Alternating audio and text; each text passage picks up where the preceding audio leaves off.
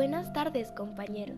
En esta oportunidad les vengo a compartir mi experiencia leyendo Bitácora del naufragio por el escritor colombiano Mario Mendoza, un libro que relata la soledad, el vacío y la tragicomedia vivida en la pandemia. En esta oportunidad les estaré hablando específicamente del capítulo número 2, el cual, el cual cuenta con seis relatos diferentes que se unen para dar razón a la posible próxima extinción de nuestra raza.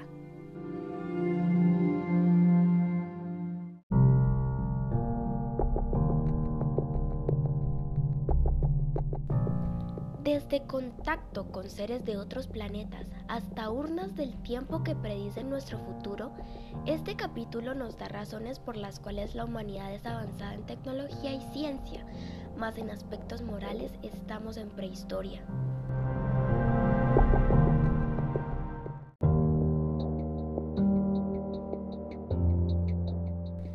La ignorancia hacia los cuidados de nuestro ambiente, el ansia del poder y la lucha por la supremacía son factores principales que nos llevarán a la ruina. En el relato titulado Con los ojos cerrados podemos evidenciar cómo están armando búnkers para preservar los conocimientos de la raza humana ante algún desastre. Un dato bastante curioso es que actualmente en la Antártida está ubicada una bóveda con un propósito similar. La bóveda de Svalbard se encuentra construida en la ladera de una montaña en la isla de Spielberg, en un archipiélago de Svalbard, de ahí su nombre. Está a medio camino entre Noruega y el Polo Norte y fue diseñada como una instalación de almacenamiento para proteger semillas de cultivos vitales ante catástrofes. Todos los países aportan semillas a esta bodega, las cuales cuentan con un sistema avanzado para que ninguna de estas semillas se llegue a dañar.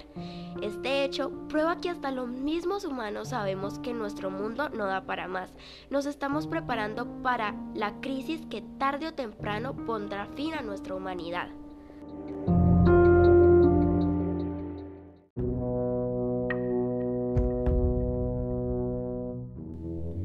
Vida en otros planetas aún es una de las inquietudes más profundas en la humanidad.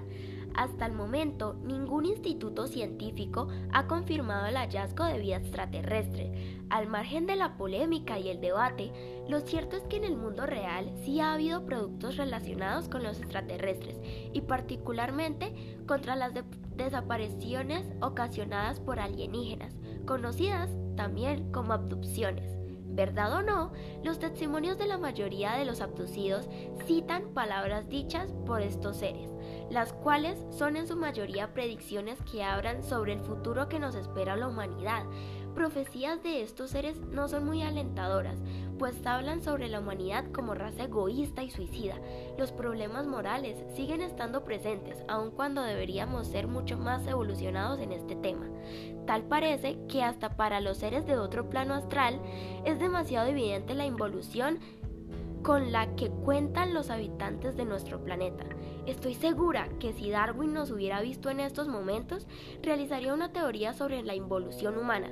Si su teoría define que solo los más evolucionados de cada especie sobrevivirán, en este momento me parece que la inmensa mayoría de la población tiene sus días contados.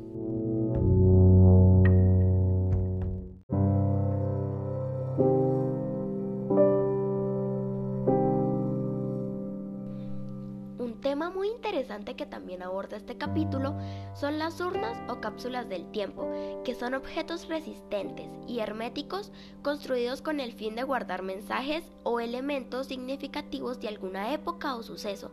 En este capítulo, dichas cápsulas son utilizadas para guardar profecías hechas por personas del común.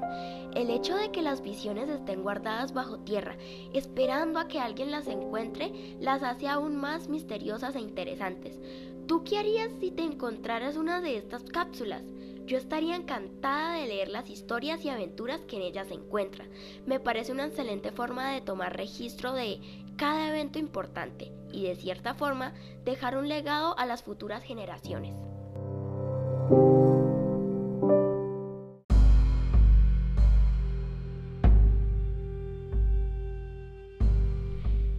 La inmoralidad y los conceptos de lo bueno y lo malo son muy disparejos en este momento en la sociedad. Tal parece que nadie se pone de acuerdo para determinar el punto exacto en el que una acción se vuelve perjudicial para todo el mundo en sí. La ciencia cada vez busca avanzar más, pero ¿a qué costo?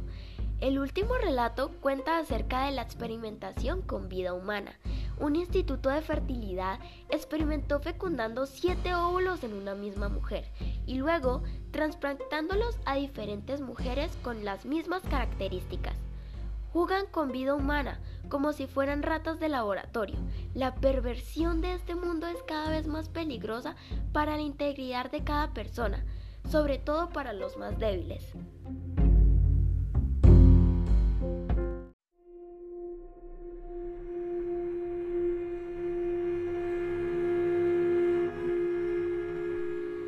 Nuestro mundo va cayendo en picada.